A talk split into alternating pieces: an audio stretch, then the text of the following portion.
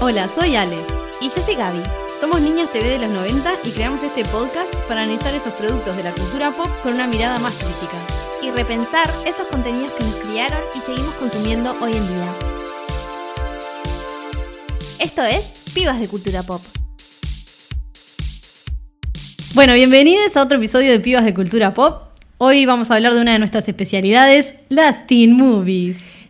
Sí, las películas de adolescentes. Somos especialistas en este tema. Así que agárrate de tu hermana, fuerte. Pero... Eh, y bueno, la verdad es que nosotros nos tomamos este trabajo muy en serio. Como hay un montón de películas eh, de las que podemos hablar, lo que vamos a hacer es dividirlo por décadas. Haciendo el honor a nuestra generación, vamos a empezar por los noventas. Por Esa supuesto. década, sí, claro. Esa década en la que éramos niñas y que nos dio grandes hitos de la cultura pop. Eh, algunos de los que están vigentes hasta el día de hoy. Britney Spears. Hello. Bueno, en ese entonces no, había muchos medios más que la tele y las revistas para ver. Bueno, bailamos los Backstreet Boys. Ah, fuerte. Teníamos eh, una Spy Girl favorita. Siempre. ¿Cuál era la tuya? La mía ¿la es muy mía? obvio. La mía es César, cualquiera lo puede saber. Ay, no, ahora me haces Ay, dudar. ay, por favor.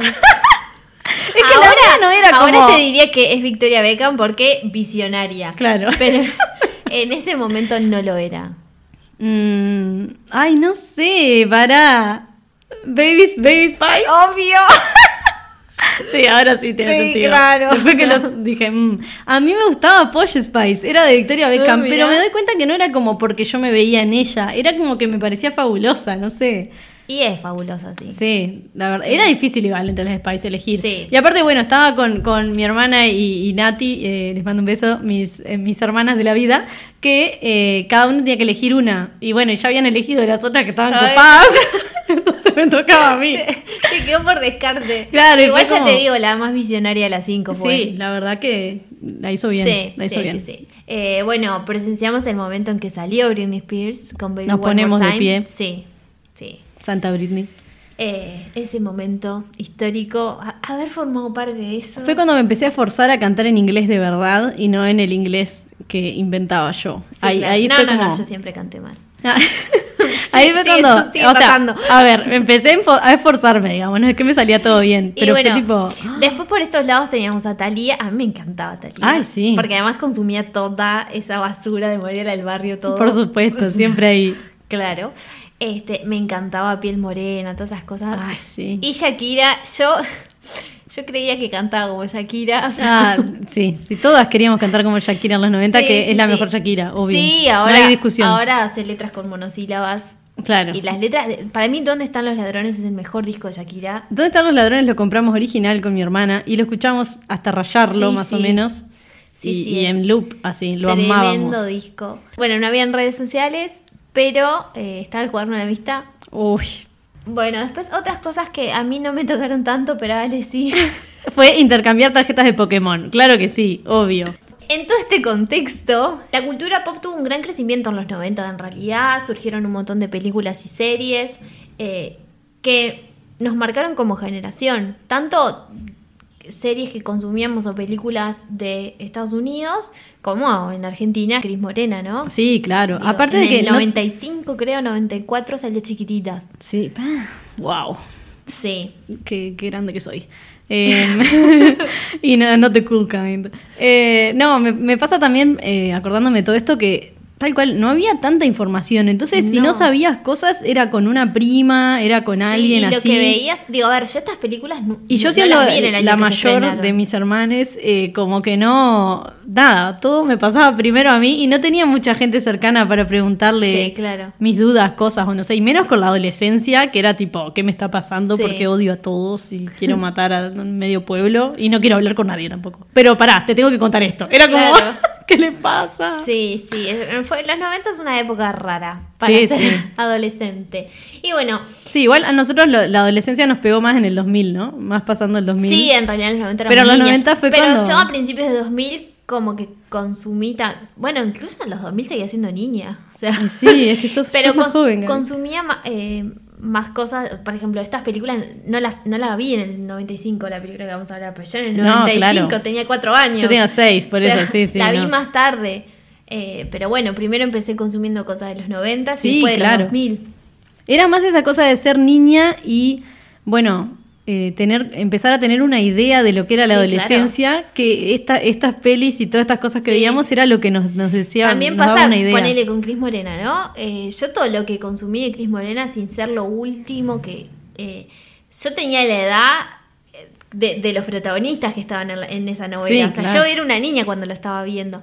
Este, pero bueno, ta, en esta época en donde la sexualización a adolescentes era moneda corriente, los roles de género estaban, eran muy fuertes.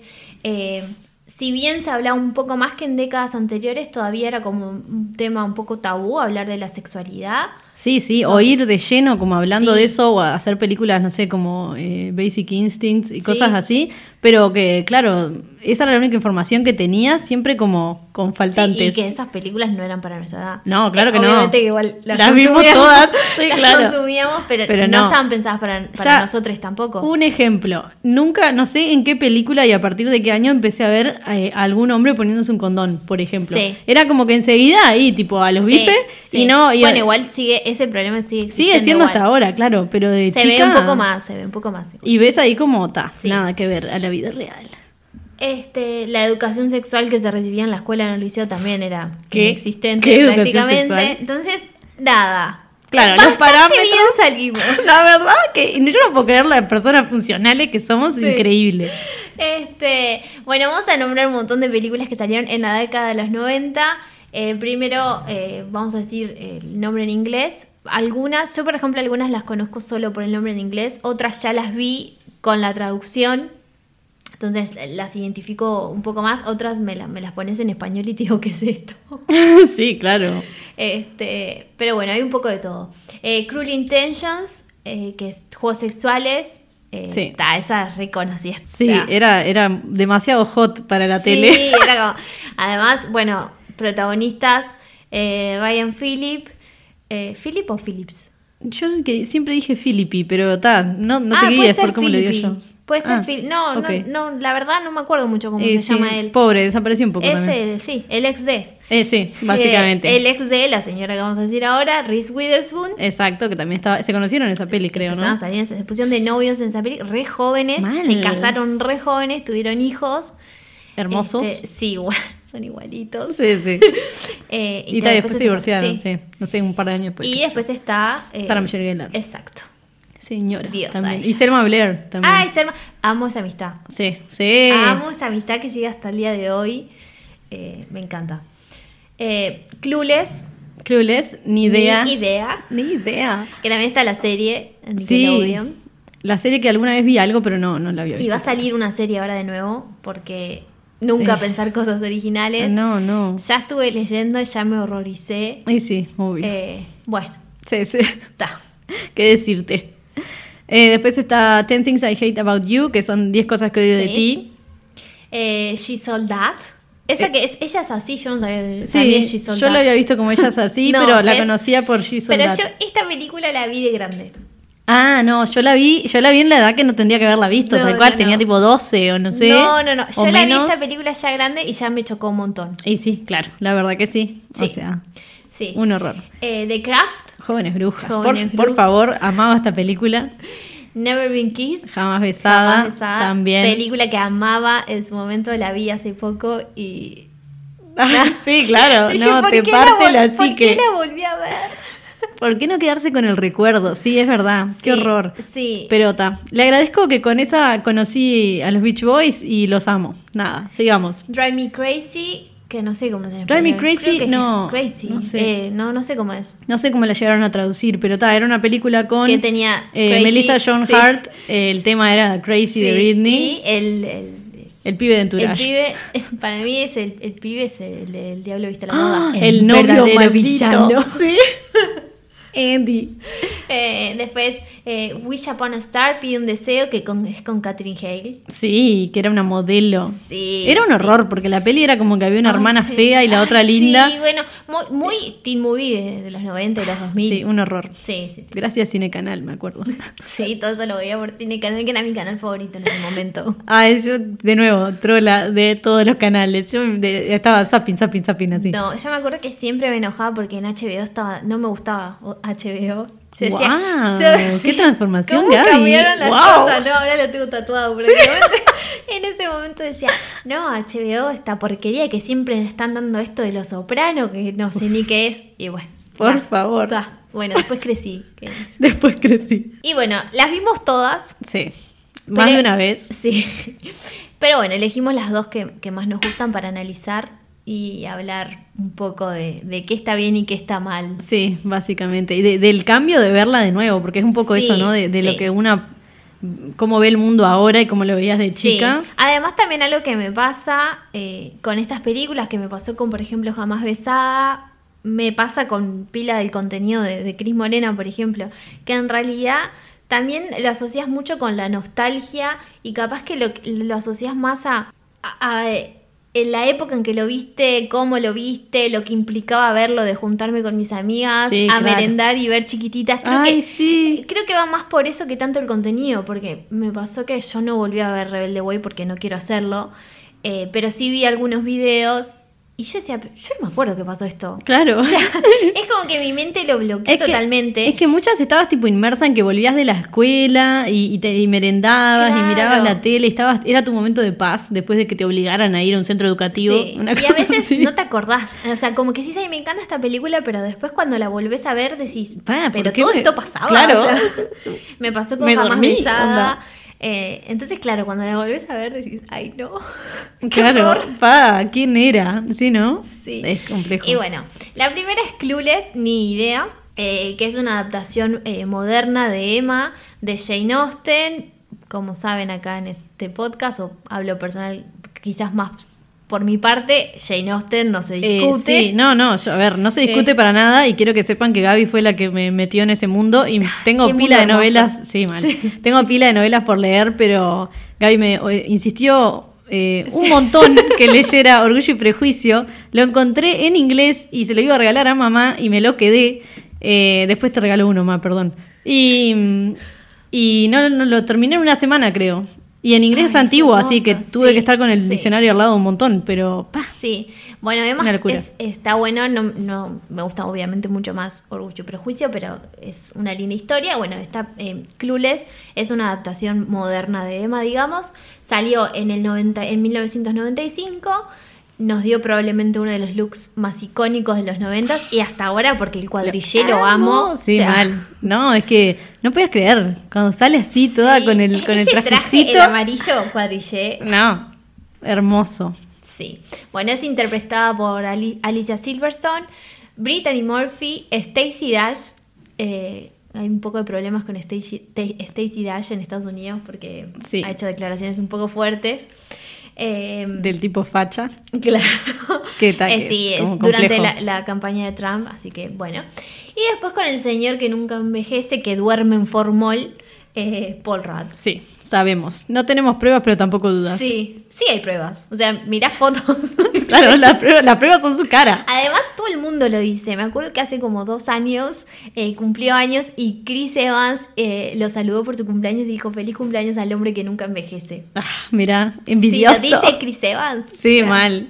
Y bueno, da cuenta la historia de esta película. Ah, algo que vamos a aclarar, nosotros nunca eh, damos spoilers eh, porque siempre queremos recomendar cosas y que lo vean, pero vamos a hablar de películas que, Que salieron ya en los tienen 90. un montón de tiempo. Si claro. no las vieron, y no las vean porque ya no son el público objetivo de esas películas. No, así o, que, o mírenlas para divertirse, pero está, eso es otra cosa. Sí, así que hoy vamos a hablar con spoilers. Exacto. Bueno, les contamos que Cher, que es la principal, es una adolescente millonaria que vive con su Chetísima. papá, pero mal, de level, que vive su- con su papá en una mansión en Beverly Hills. Hasta acá, digo, re fácil sentirse Sí, sí, identificada, ¿no? O sea, igual que yo cuando volví a mi eh, casa. Su mamá falleció su mamá falleció y hay todo un tema con eso, digo, como que se ve que era como Ramor, igual la, eh, la gracia o, o la parte cómica, porque la peli tiene pila de cosas Sí. cómicas, es que la madre falleció en un accidente de, liposucción o algo así, ¿no era? no me acordaba de eso. Era un accidente de algo como de cirugía estética, Sí, que era ser. como, pa, qué Sí. sad. Bueno, en la obra original Emma tampoco tiene mamá, no me acuerdo, no fue por, no fue por una liposucción Siempre, que se murió. o sea, no creo en el 1800, pero está. Eh, bueno, ella y su amiga Dion son las más populares en la secundaria y bueno, y disfrutan de, de andar formando parejas con la gente que está ahí, Ay, ¿no? sí, una obsesión de ver parejas heterosexuales, obviamente, Siempre. ¿no? Este, una obsesión con formar parejas, es como, ay, basta. Sí, se nota que la vida... Dejen vivir. Sí, sí, la vida personal, o sea, es un, un montón. Sí. Bueno, aquí entra Brittany Murphy, que está ahí, una nueva estudiante que se va a convertir como en este proyecto de Cher eh, para cambiarla completamente y hacerla Sí. una persona funcional acá en la, en la Sí. sociedad Beverly Hills de sí, los 90. porque, porque, claro, Tai está re en la de ella. Sí, nada y, que y- ver. Y no este, se alinea, digamos, a los estándares de belleza hegemónica eh, que hay en Beverly Hills en general. Sí, exacto. Eh, a ver, tampoco es que en el liceo, cuando, cuando ves este el- eh, la peli, eh, no ves que en el liceo igual todo el mundo sea iguales que ellas dos, ¿no? ellas son no, las no, más top. porque además es un liceo público. Sí, o sea, hay, hay de todo, mal. Bueno, este, la idea es que Cher quiere cambiar a Tai para que ella pueda conquistar a un chico guapo, este, que bueno, que tal, porque esa es la felicidad Sí, cuando claro. sos adolescente y la Sí. única que hay. Y en las películas. Sí, obvio. Y bueno, y acá creo que surge la primer, el primer concepto con el que estamos totalmente en contra, que es el del makeover o el cambio de look. Ese concepto espantoso que se repite hasta el día de hoy. Sí, para Y siempre. no importa el género de la película, o sea, no es algo que solamente ves en películas para adolescentes. Sí, claro. Sobre todo en lo que es comedias y rom-com, este, es en lo que se ve más. Pan de cada día, mal. Sí, de que bueno, hay que cambiar a la chica para que no solamente sea para conquistar un hombre, para ser exitosa. Para que se amolde a, Sí, claro, a, sí. la- a la hegemonía y, a, y a- a la heteronorma, todo tipo. Claro, sí. Que sea un, un ejemplo de mujer, Un horror.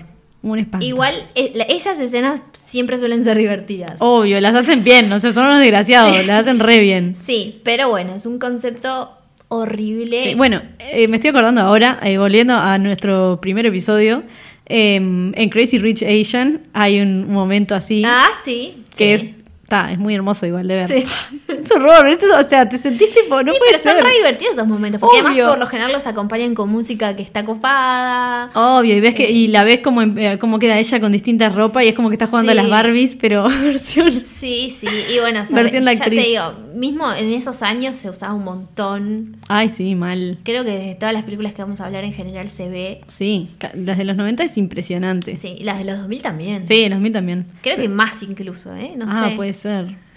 Las Podríamos hacer un ¿qué contest. pasa? La- las de principio de 2000 son muy similares a las de finales Sí, de los claro. 90. Entonces a veces se confunde también un poco. Sí, empieza a ser como todo Son un- décadas diferentes, pero medio que lo mismo. Sí, tal cual. Y, eh, después de este makeover que le hacen a, a la pobre Tai, Pobreta. ella en realidad enseguida tiene onda con otro pibe que es, es Travis. Sí. Que es un pibe que es todo desprolijo, como todo medio hippie, ¿no? Medio Sí, re sí. colgado. Está re en otra. Sí, Fuerte. está re drogado. Sí, obvio. Eso era mi re en otra. Era la, la manera polite No de nos decir. damos cuenta capaz en No, ese claro. momento de que él, él estaba re drogado. Pero estaba drogadísimo, claro. Hasta y bueno, patas. obviamente ayer no le gusta esto, porque para ella Tai tiene que estar con otro tipo de pibe como Elton, y en realidad Elton es un imbécil. Sí, con todas las letras. Exacto. Eh, bueno, en un momento van a una fiesta y Cher quiere hacer este, bueno, quiere estar está atrás de esta conquista con Tai y esto y lo otro, y hacen un como un juego que, que ta, yo nunca había visto en mi vida hasta que vi esta película, obviamente, que juegan como a que se pasan una tarjeta como con la boca, Ay, como sí, que tenés que chupar que la sí. tarjeta y se la das a la otra persona.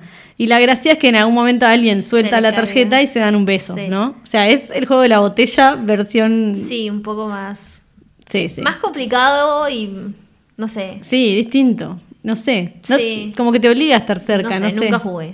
No, yo tampoco. Está. Anyways, lo que pasa es que Elton eh, como que lo hace con, con Ty, pero, pero como que es como si nada. Y cuando le toca a él con, con Cher la suelta la tarjeta para darle tremendo chupón, una cosa así, Sí. que es tipo horrible, onda. Sí. Es que Elton es todo lo que está mal, sí, digamos. sí, es un idiota, Mal. un nene rico, Insoportable, imbécil. sí. Y bueno, ta, después en realidad la va a llevar a, a, la casa en el a la casa y ahí como que quiere abusar de ella, ella le dice que no, que pares, es- se defiende y él la deja ahí. Sí, y él le dice, ah, bueno, entonces bájate acá que te vengan Sí. a buscar una cosa así, en el medio de la nada, porque estamos hablando de que están en Los Ángeles, que está, creo que hasta donde sé es una ciudad enorme, y que cuando se empieza a ir medio lejos, Peligrosa. es, es re peligrosa y hay tipo, nada, ¿cómo dejar una brisa de 16 años sola? Sí, bueno, la, la roban.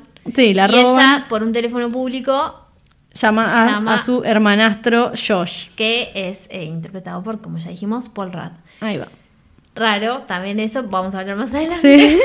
Y bueno, él la viene a buscar, la rescata, ¿no? Claro. Él es el hijo de la ex esposa del padre de Cher, Sí. Con la que ya no tienen relación, No, en él realidad. tiene ¿no? muy buena relación con el padre, está en la universidad estudiando abogacía y como el padre de Cher eh, tiene un buffet de abogados como re importante, él está trabajando como asistente, digamos, y lo va a ayudar y por eso está como frecuentemente en la casa con ellos. Claro. Además, se queda porque, bueno, en realidad en algún momento fueron parientes, aunque la película se encarga de dejarte bien en claro que ya no lo son. Claro.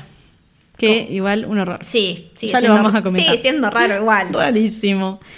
Aparte está, Josh tiene toda esa onda re de, de tipo, ay, yo escucho grunge porque los 90 Sí. y no sé qué. Y soy tipo, sí, porque Marx esto y lo otro Sí. en una mansión en Beverly Hills. Sí, O sea, Bueno, está. Amigo, sostenete, sostenete eso.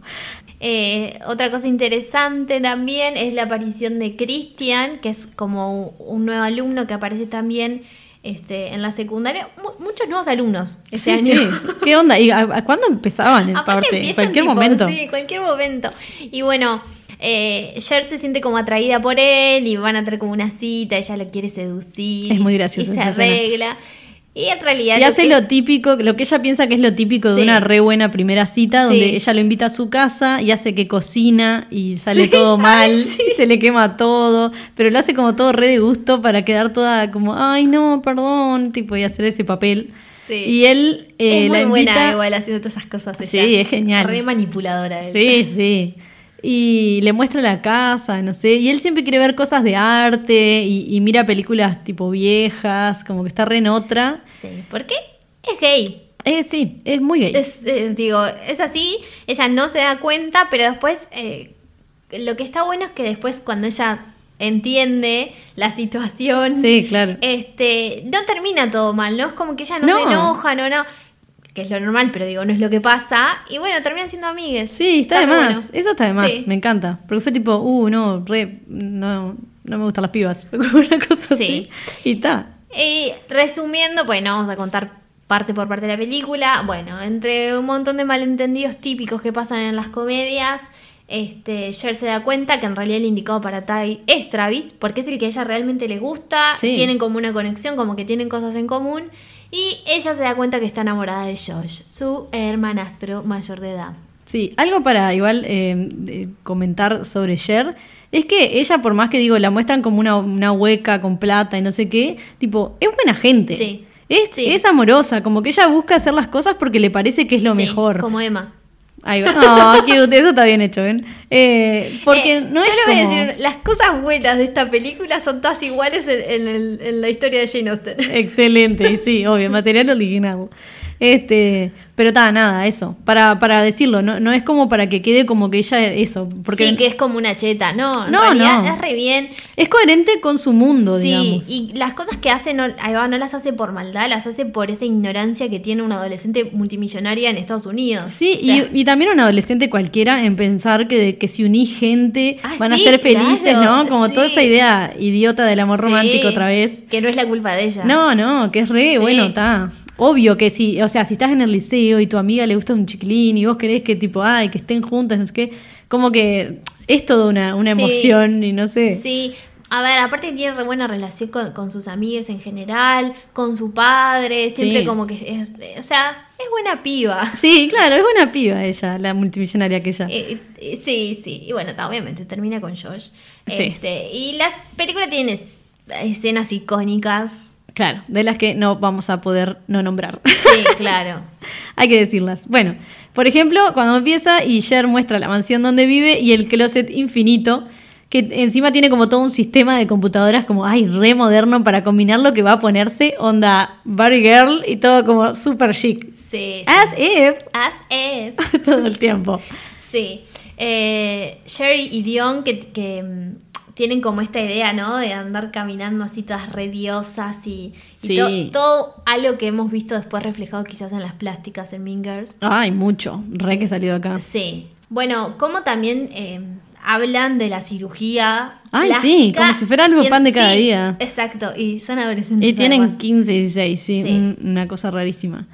Eh, bueno, después hay otro momento que están en la clase de gimnasia y todas ahí hegemoniquísimas, monocromo. eso.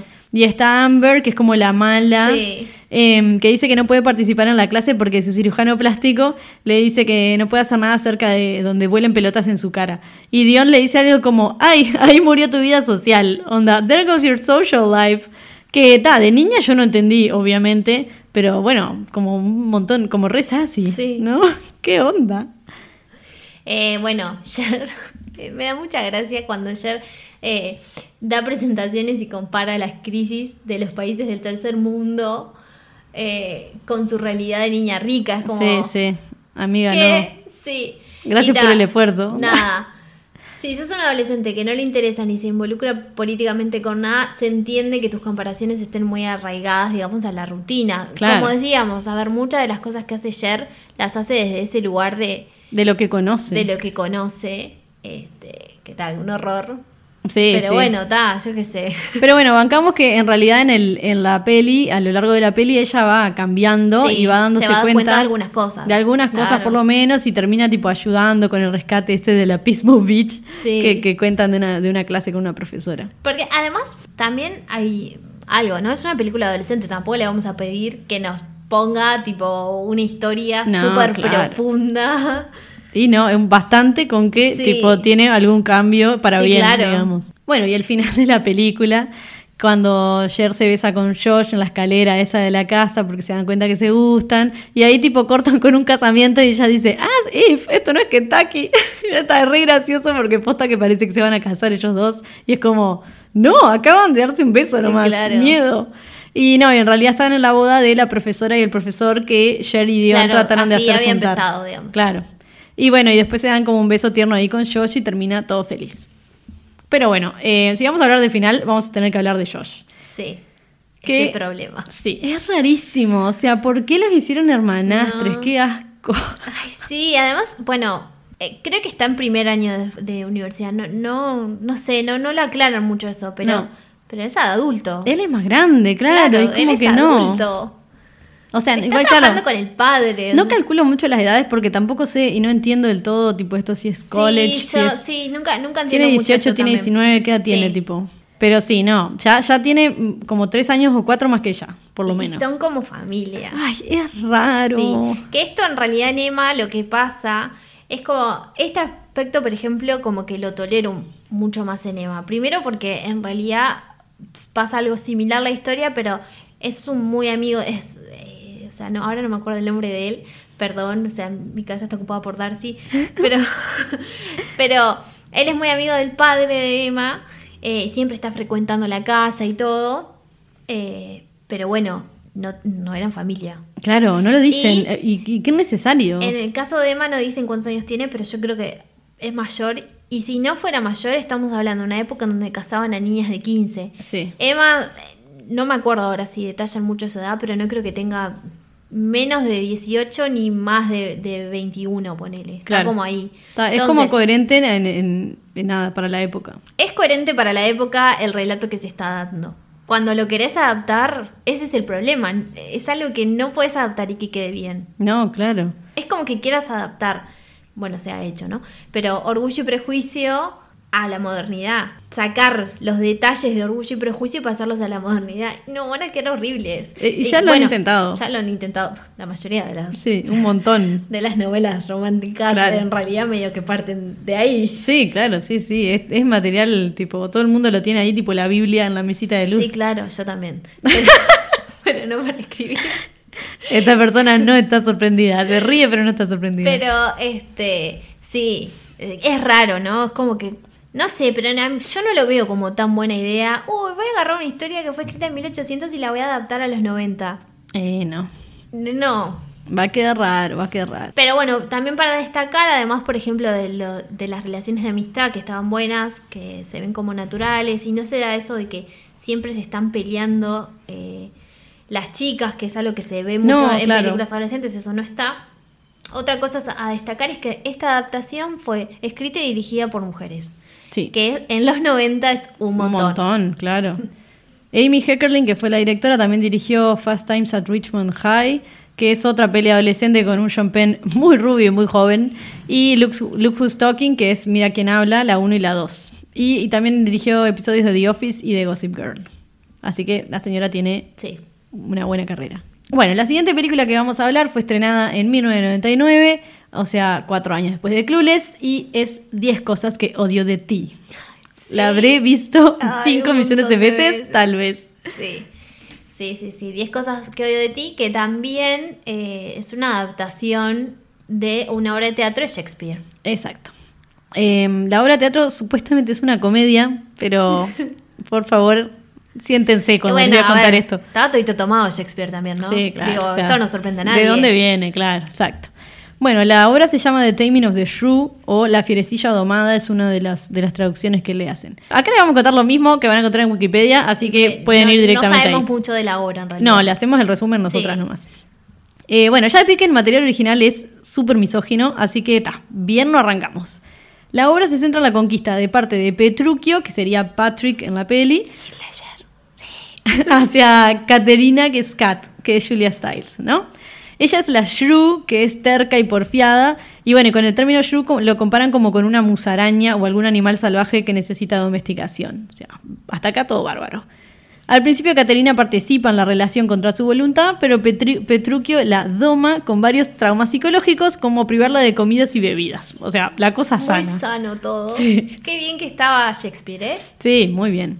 Bueno, eh, le sigue haciendo esto hasta que ella se va volviendo la esposa complaciente y obediente que todos aprueban. O sea, casi lobotomizada la chiquilina, Sí. pero está. Hasta acá todo normal. La subtrama en sí es que hay una competencia entre los pretendientes de la hermana menor de Caterina, que se llama Bianca, igual que en la peli, Sí. que es vista como la mujer ideal. En la obra se da la misma situación de, de que nadie puede casarse con Bianca si no se casa primero Caterina. En la peli es que no pueden salir, Sí. eh, Bianca no puede salir con el Si chico no que quiere salir si no sale Cat. Ahí va. Igual, por ejemplo, eso de que no se puede casar Bianca si no se casa Caterina, en realidad era algo que se usaba mucho en la sociedad en ese momento, porque se ven las novelas de Jane Austen también, Sí, que claro. era considerado tipo, o sea, podía pasar, pero era una deshonra que tipo la menor se casara antes que la mayor. Claro. Un horror, Sí, ¿no? aparte es que es tipo sacártelas de encima, porque básicamente Sí, era y eso. Bueno, lo que pasa que era... No eran de fuente- no dependía- eran fuente de dinero. eso dependía de sus vidas. Exacto. O sea, horrible. Re lindo todo. Sí. Mal. Yo me hubiera muerto a los cinco años o menos. A mí me hubieran quemado, a vos también. Ah, re. Sí. si tenía una voz, o sea, si podía hablar o algo, o me quemaban o me iba a ir al bosque, porque, o sea, así no, no iba a no, yo sobrevivir. en el nada. bosque no hubiera sobrevivido. me No, yo quemado. tampoco. Hubiera quedado re mal igual, claro. Bueno, la obra se da la misma situación de que nadie puede casarse con Bianca si no se casa primero con Caterina, así que se juntan un montón de hombres a planear cómo lograr casar a la insoportable de Caterina, digamos. Termina con que los hombres, todos casados con las mujeres de la obra, hacen una apuesta a ver quién tiene la esposa más obediente y ver cuál llega primero si mandan a su sirviente a llamarla. Y llega primero Caterina, gana Petruchio, todos felices, o algo así. Qué horror. Un espanto. Un horror. Menos mal que es que no es eso lo que tenemos que leer en literatura. Sí. Que eligen otra obra. Gracias. gracias, gracias por hacer esa edición. Sí. Eh, la película tiene una lógica eh, similar. Son dos hermanas, eh, Kat, Caterina y Bianca, em, que viven con su padre. No sabemos muy bien qué pasó con su madre. Eh, el padre está todito tomado, es un ginecólogo que no sabe enseñarles educación sexual a sus hijas, entonces lo único que hace es limitarse a decirles no tengan sexo. Lo que no tienen que hacer, Sí. básicamente, sí. Re efectivo, ¿eh? Si hay algo que se, se ha comprobado que es súper efectivo, es Sí, decirle a un adolescente, no lo hagas. Claro, onda, sí, claro. Que ahí quiero hacer una comparación con eh, de todos los a todos los chicos que me enamoré, Sí. Creo que esa sí la To all the boys loved sí, before. Sí, Sí. pero no sé cómo es en español. Creo, sí, creo que es a todos los chicos de los que me enamoré. Eh, que también el padre es ginecólogo, también son hermanas, pero hay como un approach muy diferente. En un momento el padre le da los condones, se muestra, o sea, la tira de condones que le dice, ah, te vas de viaje con tu novio, toma. Claro. Y es como, Pa, así tiene que ser. Un montón de diferencia mal, abismal. sí. Y eso Y que la vi, pero no me acuerdo esa parte. Sí, es Pero también sí. una película para adolescentes. Sí, está re bien, porque claro, está. Claro, y es como, va a pasar, en realidad no pasa. Aunque vos pero- no quieras que pase, va a pasar. El padre fue como, bueno, toma, cuídate. Y si pasa, mejor que pase bien, claro, onda. Sí. A ver. Bueno, Un eh, horror. En los 90 no era así. No, claro. Bueno, acá tenemos también como la. eh, son tipo polos opuestos las hermanas, Sí. ¿no? Kat lee a Silvia Plath y es Sí, toda como que los hombres la te- le temen porque es muy Sí. feminista. Es muy feminista, bueno, sí, feminista sí. entre comillas, ¿no? Este, sí, todo, la chica mala. Que Claro. ahí ya tenemos el primer estereotipo de si sos feminista, eh, Ah, odias sí. a los hombres. También, bueno, deja muy Y- claro cómo estaba el feminismo en los 90, Sí, ¿no? claro. Eh, a, ese, a ese nivel de, de- de impopularidad, digamos. Porque Bianca es todo lo contrario, es la que todos reaman y todos quieren salir con ella y tienen la amiga y son todas recra y qué sé yo. Y como que cuando llegan a la esc- al liceo, digamos, como que se desconocen ellas dos. Es re onda. Sí, sí, sí. Ah, mi hermana, la perdedora. Sí, ay, un horror. Sí, Pero además está. es una relación entre hermanas que está re feo. Sí. Que eso también es lo bueno de la otra película que acabo de, de nombrar, porque te muestran como unas hermanas reunidas y es re lindo Sí, eso. bueno, y mismo con Clueless, de que no, no son, hermanas, pero digo, hay una relación mucho Sí. más linda entre mujeres en eso. Sí, bueno, acá no. Acá no, Acá porque no. inclu- incluso Gabriel Union, que es la amiga de Bianca, también a veces como que re mala. Sí. Y, y- y, o sea, hace cualquiera sabiendo que no, está un horror. Sí. Tipo, como traición y, y- y poco amor a sí misma también. Sí, que Gabriel Union sa- sacó esa película y She, y She Sold That ese Ay, año sí. y al año siguiente salió Triunfos Robados en Español.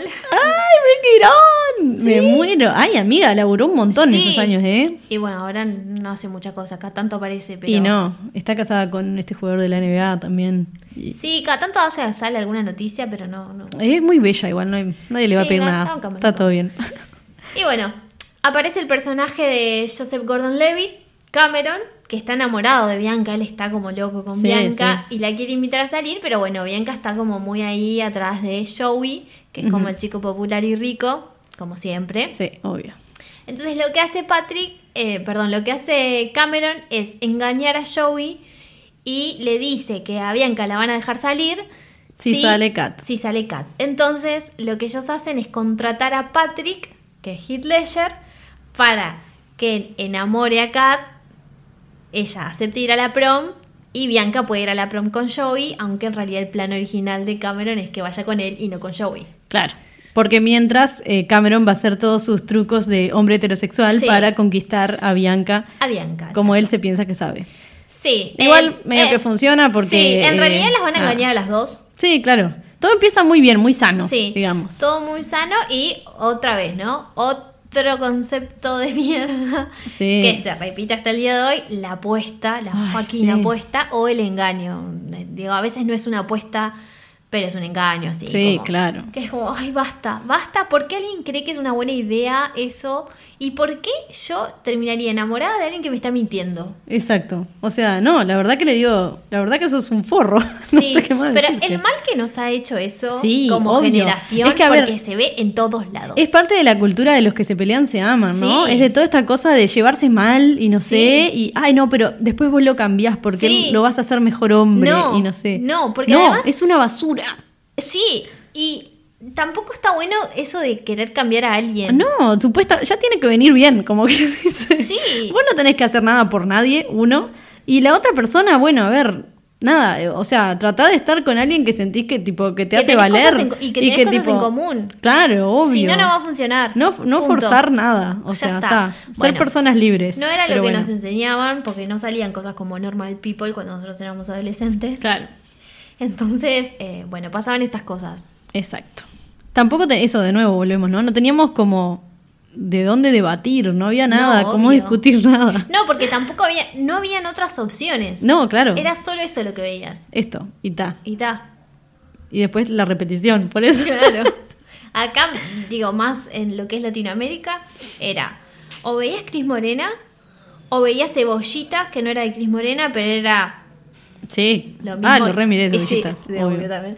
Y peor en muchos casos. Sí, claro. O mirabas una para adultos que era lo mismo que te estaba mostrando en Cris Morena, pero para adultos. O sea, Claro.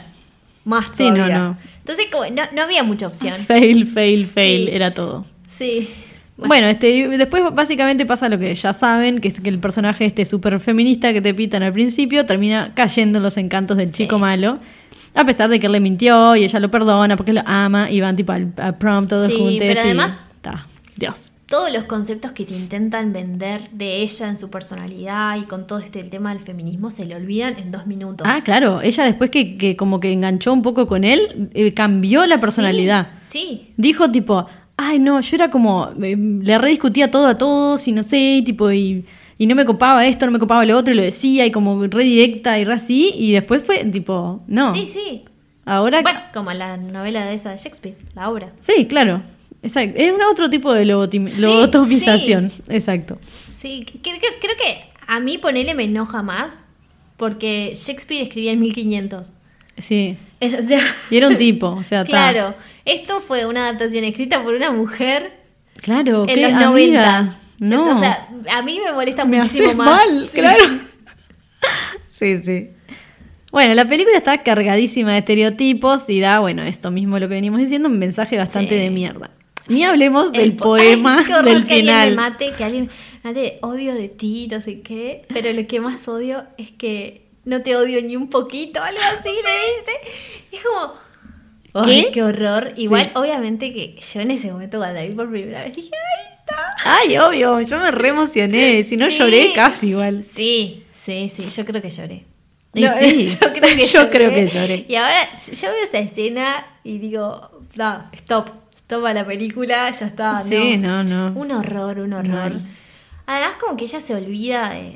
No sé, se olvida de todos sus ideales. Sí, Después está esa escena de, de cuando ella lo quiere liberar de detención. Ay, sí, qué horror. Problemática. Esa creo que es la peor. Ella eh, juega en el equipo de fútbol del, Sí. del liceo, digamos. Y eh, a Patrick lo mandan a, a la, a la detention, esto, la detención, eh, porque se puso a cantar en el Sí, estadio una canción. Es, épica. Esa Es escena- hermosa porque es muy de película. Sí, Él le canta una canción en un estadio que decís tipo, este liceo que tiene toda Sí, la plata claro. una mundo. Eh, le Además, canta toda una tema. canción, sí, tremendo tema, eh, Can't Take My Eyes Off of You.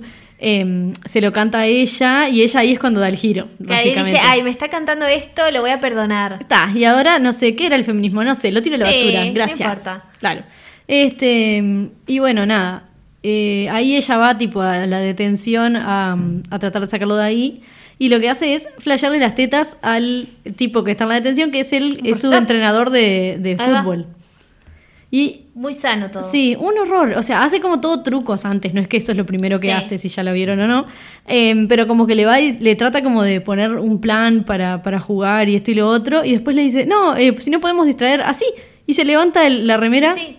Porque además no solo está mal el hecho de que ella haga eso con todo lo que te quieren vender del personaje, sino lo que también está mal es que el profesor no hace nada. No, él se queda mirando como Claro, un idiota y todos los compañeros ahí, tipo, Sí. casi todos eran hombres, creo, pero está, compañeros, eh, se hacen tipo, ¡uh! uh, al fin, o no sé qué onda. Y es como, Sí. Yo ¿what? me acuerdo haberlo visto y que en realidad me, me quedé como con los ojos de plato, obviamente, y como y me sentí re incómoda. Pero después era, claro, esa como presión social de que la gente ahí se estaba riendo Sí, y no sé, y era como, eh, ah, me tiene que dar gracia, Sí, como que no, entiendo. rarísimo, un horror. Muy extraño, muy, hor- no Sí. sé, no sé quién se le ocurrió, pero mala idea. A ver, son películas que, como ya dijimos, tienen muchas cosas mal.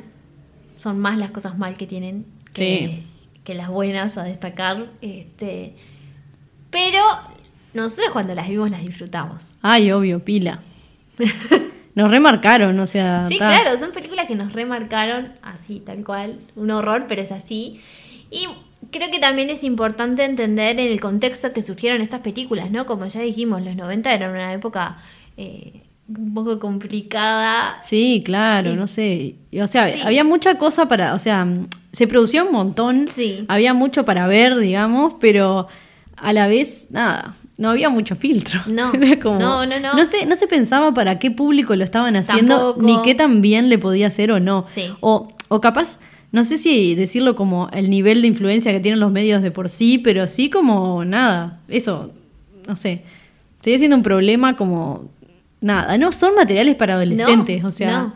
No, porque además, a ver, sigue pasando que salen contenido de ese tipo ahora, pero hay como otro tipo de, de contención de, para que si vos ves eso puedas también igual eh, informarte y saber que lo que estás viendo está mal, que no es así. Entonces, eh, Hay, hay lugares, igual ahora es distinto, ¿no? Hay lugares Sí. donde discutir esto, las redes son re importantes Sí. y, y- y se pueden generar cosas que hagan que cancelen Claro. series, no sé, de todo un poco, que en esa época nulo. O sí. sea, Igual otra cosa que también queríamos decir que eh, a veces eh, la cultura de la cancelación en cuanto a estos productos que ya fueron eh, grabados, ya fueron Sí. emitidos y todo, es como muy fuerte. Y en realidad creo que nosotros en sí no estamos a favor de, ah, cancelen esta película y no la muestren nunca más. No, no. Porque si no lo que haces es invisibilizar algo que estaba pasando en ese momento en los 90. y que ya pasó, ya está. Sí. Ahora es, es verlo y darte cuenta del error Sí, y y decir, el bueno, debate. claro, exacto, y hablarlo así, onda, compartirlo, a ver qué te pareció a vos. Tipo, Sí, ¿esto te pareció normal? Porque Gen- generar el debate de, de- de eso.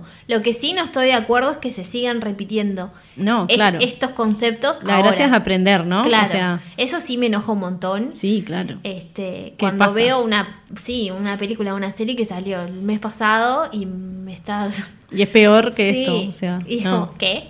O sea, ¿Por no, qué? No da.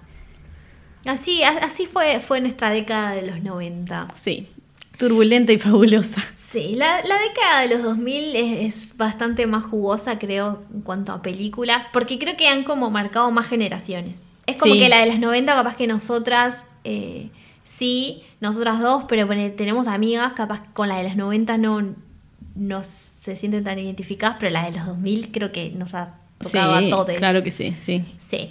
Y eh, por eso para la de los 2000 vamos a hacer otro episodio, obviamente, que Específico ya se, de sí, eso. ya se van a estar enterando eh, en redes sociales, pero les vamos a pedir ayuda porque son un montón de películas y... Nos encantan todas, pero no podemos hablar de Sí. todas. así Hay que una que va a estar, eh, esa es inamovible. Es la Biblia del- de la Mesa de Luz de Orgullo Sí. y Prejuicio, pero versión película, eh, Eh. Mean Girls. Por supuesto. Esa Obvio. no se va a discutir. Chicas malas. Pero, ay, sí. Para, te voy a decir algo. Que Mm. esto nunca te lo conté, te lo voy a contar ahora porque quiero ver tu cara de... Por Dios. Vos sabés que hay una versión, una chicas pesadas, chicas Chicas pesadas, pesadas chicas pesadas, será. no chicas malas, Chicas pesadas. chicas pesadas 2. Sí, pero nunca la vi. Yo la vi, la vi hace mil años, no la vean, es un horror. ¿Vos sabés quién está en Chicas Pesadas 2? ¿No? Ay, miedo. El galán de Chicas Pesadas 2 es Diego Boneta. ¿Qué? Me Ah. muero. Sí. Me morí. Igual no la veas la película. No, claro que no. Es muy mala. Sí, me imagino. Es que por eso nunca la quise ver. No, porque no, ya vi no. que había una dos y que tenía pila de gente que no conocía y no sé qué. Y dije, Sí. "Mm, esto. No, yo más o menos lo conocía porque eran todos de los que estaban ahí en la onda Disney cuando Mm. mi sobrina veía mucho Disney. Claro. Entonces le mandamos un saludo a Lu. este, entonces más o menos conocía por eso. Pero sí, no, la película es horrible. Claro. Bueno, eh, vamos a sugerir un montón de películas y ustedes van a tener que votar en Instagram a ver cuál analizamos. Claro. Además de chicas pesadas. Sí, por favor. A ver, esto, eso no se discute, el resto sí.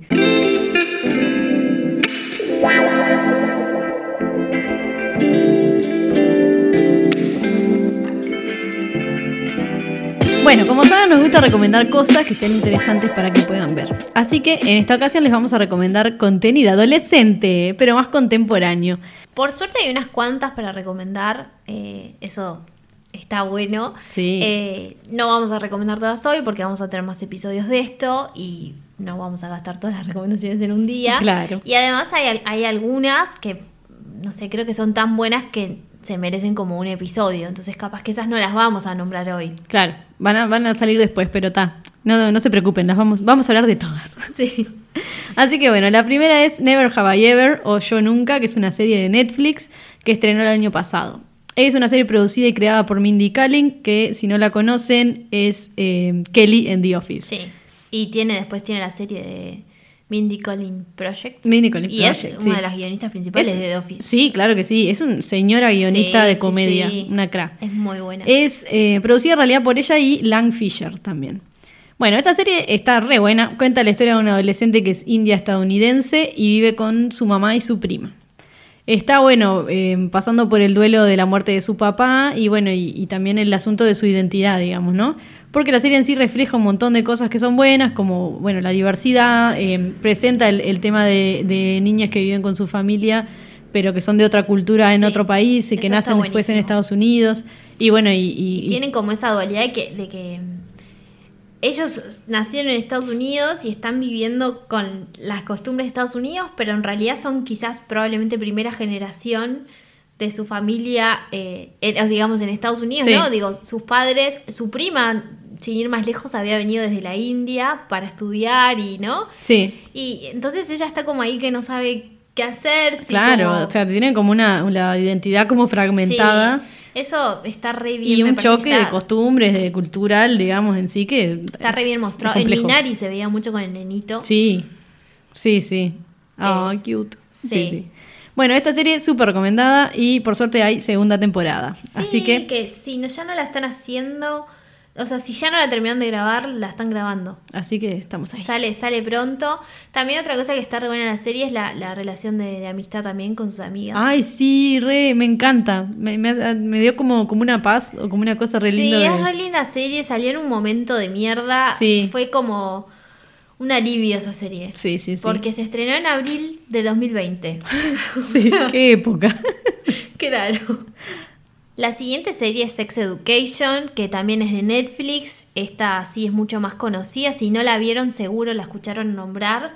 eh, porque bueno, tuvo bastante, bastante promoción esta serie. La más famosa de ahí es Gillian Anderson. Eh, bueno, Archivos X. Sí, eh, The Fall. Miren The Fall Bueno, también. The Fall no la, no la vio nadie. Ale. Sorry. The Crown. The Crown. De Crown. Thatcher. es Thatcher. A mí no me gusta mucho cómo dice el personaje, pero dieron todos los premios que hay. O sea, bien. Bien. Yo, yo la banco. Bien igual. por ella, claro. Sí. Este, y bueno, ella es la mamá de Otis, que viene a ser el protagonista de la serie.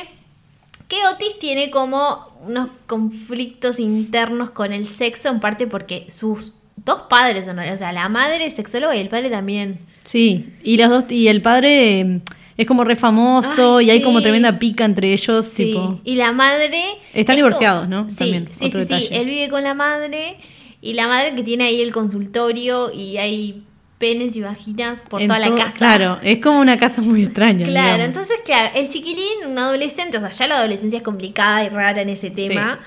A eso sumarle todo esto, eh, tiene como, ¿no? Unos problemitas Sí, claro. con este tema, pero a pesar de eso, empieza como a aconsejar sexualmente, o sea, acerca de la sexualidad y esas cosas a sus compañeros. Sí. Y se vuelve como, como el gurú.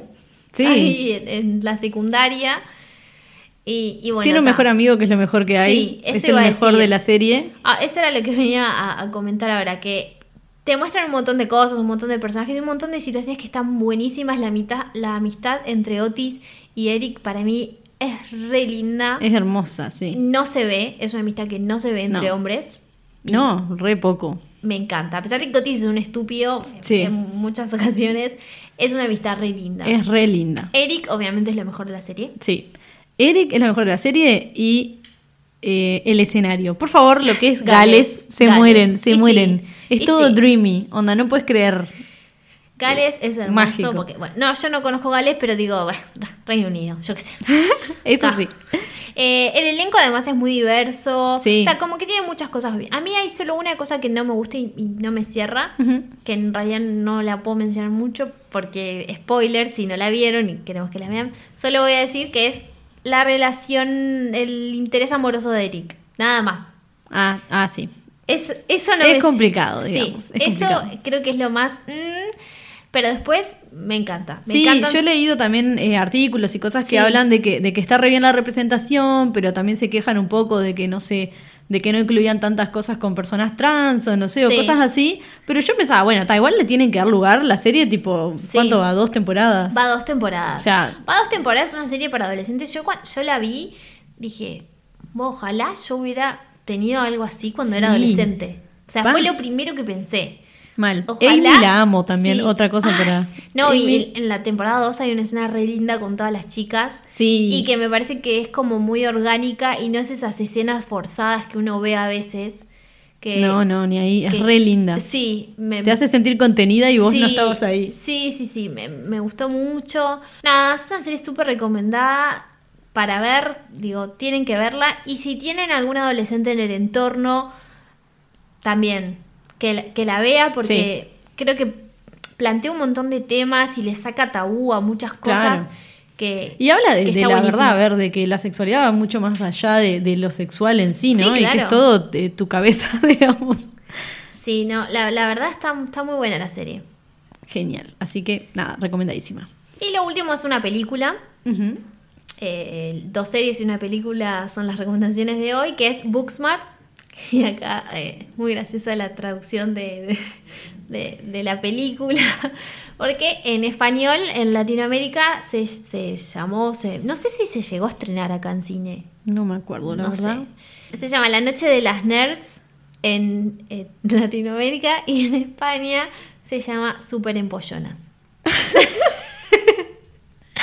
Ah, tuvimos que googlear lo que era empollona porque yo dije, ¿qué? Tiene sentido, tiene, Tiene sentido, tiene sentido. Está bien, está bien traducida Sí. en realidad. Pero está. Pero claro, es un término muy, muy raro. gracioso, muy gracioso. Bueno, ta, esta película en realidad es el, el debut como directora de Olivia Wilde Sí. y es interpretada por Caitlin Dever y eh, Vinny. Vinnie Feldstein o Fel- Feldstein, no sé cómo se Sí. pronuncia. Eh, Caitlin Dever hace esta miniserie de Netflix que está buenísima, que se llama Unbelievable. Ah, no la vi, no la vi, la tengo que ver. No la vi porque estaba en un momento medio que no, ay, dije, me va a dar una patada en el Sí, pecho esto. Está re buena esa miniserie. es Súper con Toni Colette también, ¿no? Sí. Que sí, la amo. Sí, sí, sí. Es la detective. Sí, sí. La tengo que Eh, ver. Sí, es, les súper recomiendo esa serie. Igual sí, son esas series que uno tiene que ver con cuidado. Sí, ¿no? sí, sí. Bueno, y Benny Feldstein, eh, o sea, ha estado en otras pelis y es conocida porque es la hermana Sí. de. Ay, no me sale el nombre. De Jonah Hill. Ahí va. Ay, no, se me Está fue. en Lady Bird está ella. Está en Lady Bird. Ay, es la amiga, sí. Pero bueno, es la hermana de Jonah Hill y hace una película muy similar a Superbad. Sí, sí. Sí, es, es muy similar, pero con chicas, digamos. Es, es muy similar con chicas y con conceptos. Mucho mejores. Sí. O sea, Porque digamos que todo lo que estaba mal en la otra película se mejora. De Sí. hecho, es una película que me parece que lleva un montón de temas muy bien. Sí. Muy bien. Todo lo de la aceptación del cuerpo. sí. es eh, está recontra bien llevado. El tema de la sexualidad, eh, una de las protagonistas es lesbiana eh, y no hay como... Lo bueno que te muestran, que creo que es algo que, que se ve mucho en, la- en- en las películas con estas generaciones, es que nadie habla del tema como que eh, fuera algo raro, ¿no? Se No. trata como se debe tratar, que es con normalidad. Claro, O sea, a ver, es, es otra, otra cosa de las personas, pero no es que te define ni nada. Ni o sea, nada, exacto, pero es algo que antes no se veía en las películas. No, antes era como el conflicto ese. Claro. Y en realidad no. No, O sea. Y bueno, esta película El conflicto eso, son más las relaciones, en realidad. claro, eh, eh, esta película lo logra este, llevar muy bien, eso me re gusta para mí. Sí, genial. La amistad que ellas tienen, que La es re amistad, linda. Sí. Tipo, son Sí. amigas hace años. Sí, y son como, se re acompañan Sí. y una... Es genial. Es re linda, genial. re linda, la Una verdad. escena de, de cómo tener sexo entre mujeres y una le, le pregunta a la otra. Y, bueno, hablan también, por ejemplo, de cosas como la masturbación, que son cosas Sí. que no se hablan. O sea, un un montón de cosas que están Sí. re buenas. Este, bueno, por ahora en Uruguay eh, no hay ningún servicio de streaming que la pase, Sí. así que en este momento va a ser medios no tradicionales. Sí, pero vale la pena buscarla. Sí, sí, yo Eh, la vi por medios no Sí, yo, tradicionales. yo también, yo también, y es de esas películas que vale la pena el esfuerzo, porque vos a veces buscas algo que lleva un tiempo, o ¿no? Y después dices, ay, no, no estuvo bueno. Sí, Pero esta pasás un lindo rato. sí, está buena, está buena. La verdad que sí, recomendada.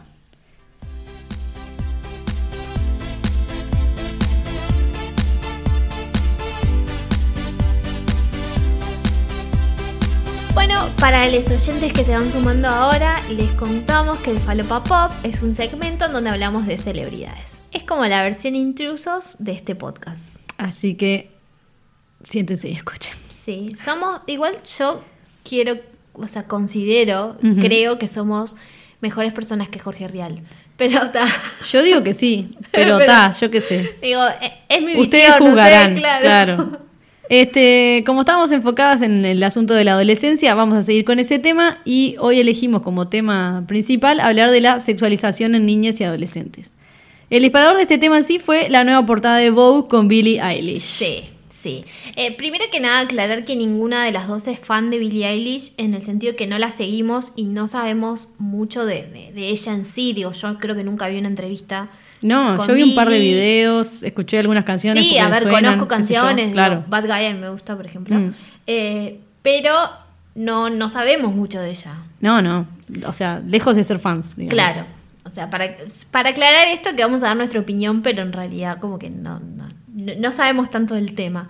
Pero lo que nos pasó fue que cuando vimos la portada, Sí, eh, mi, mi primera reacción fue ¿qué le hicieron a Billie Eilish? sí. O sea, esa fue mi primera reacción. O sea, ¿quién la hizo ponerse así en esa revista? Después fue tipo, está diosa, porque está diosa. Sí, obvio. Digo, la, la ropa, bueno, ropa entre comillas, que le, que le eligieron es divina. Sí, sí. Todo. Pero lo primero que pensé cuando vi eso fue, acá... Sí, mi primera cosa fue, alguien- ¿esta es Billie Eilish?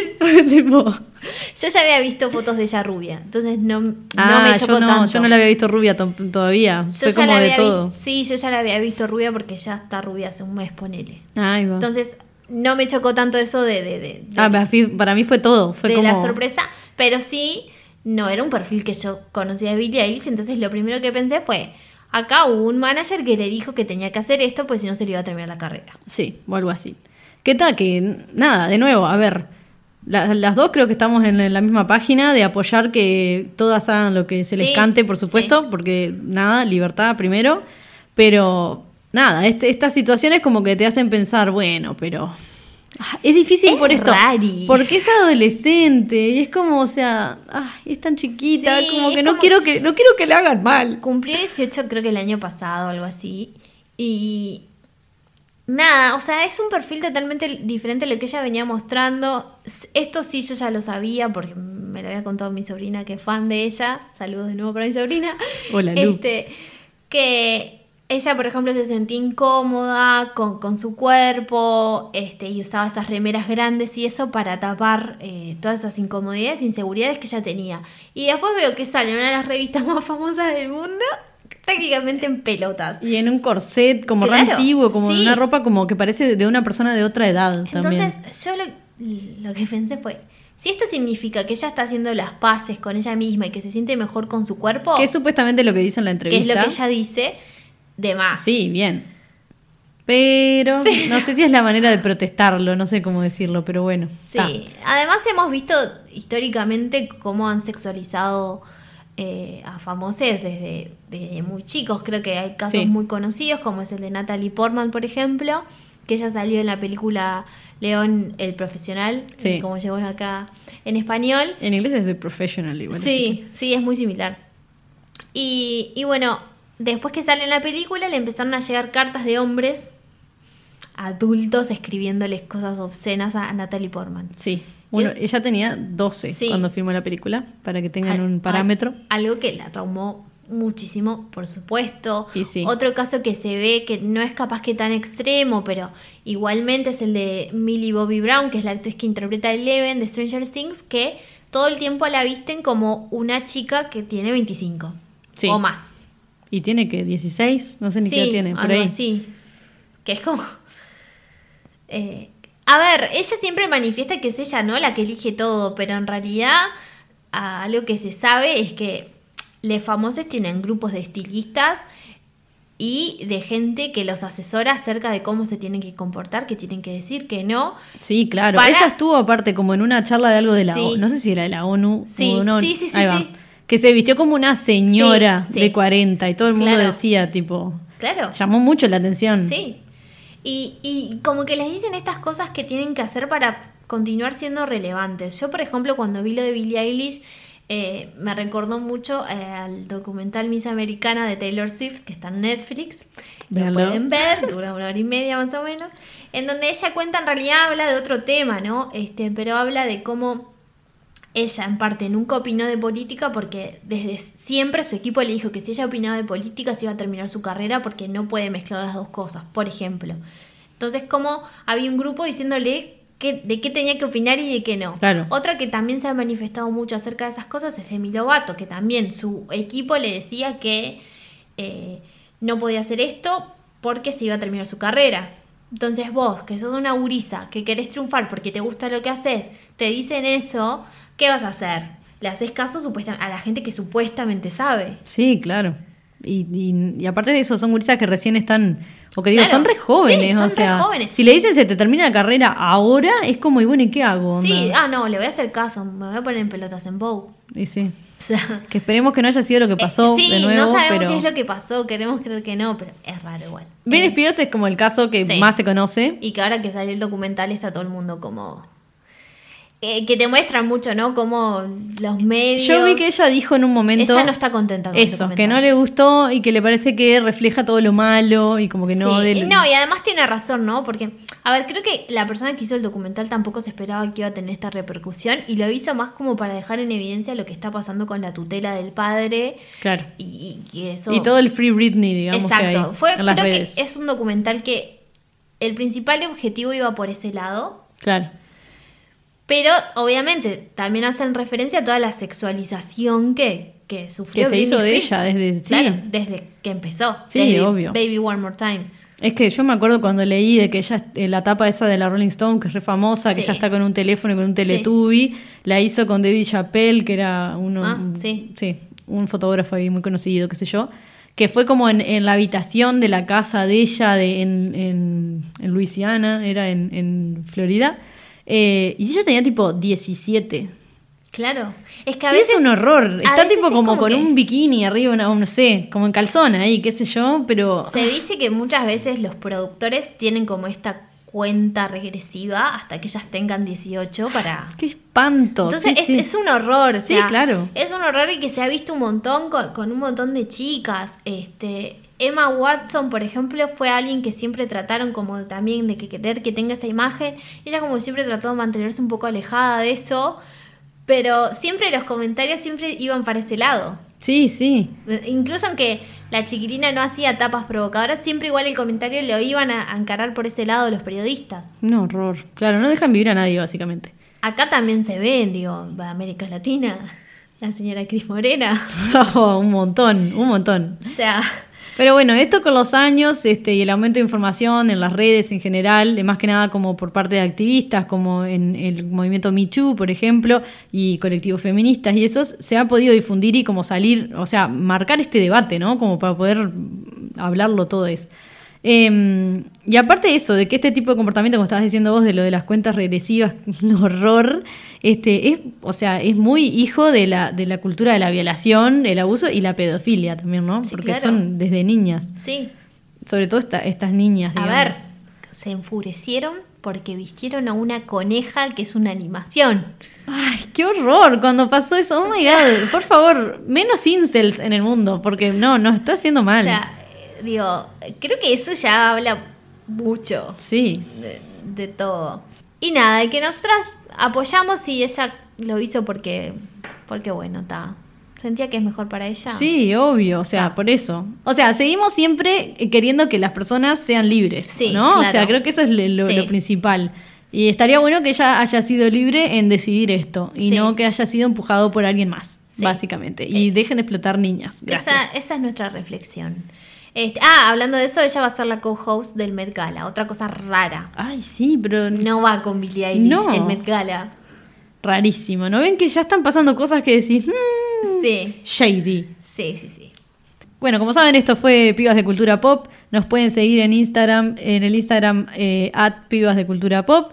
Y eh, acuérdense de votar cuando hagamos para el próximo episodio de los 2000 para ver las pelis, Sí, a ver cuáles le gustan. Probablemente no sea el próximo, no, no sabemos todavía. Pero, Pero- les vamos a ir avisando Va a para estar que ahí, va a voten. estar ahí. Sigan Sí. en las redes, sigan las historias, nos pueden seguir en Spotify también.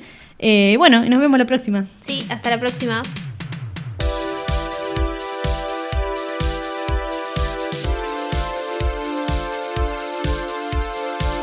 Esto fue Pibas de Cultura Pop.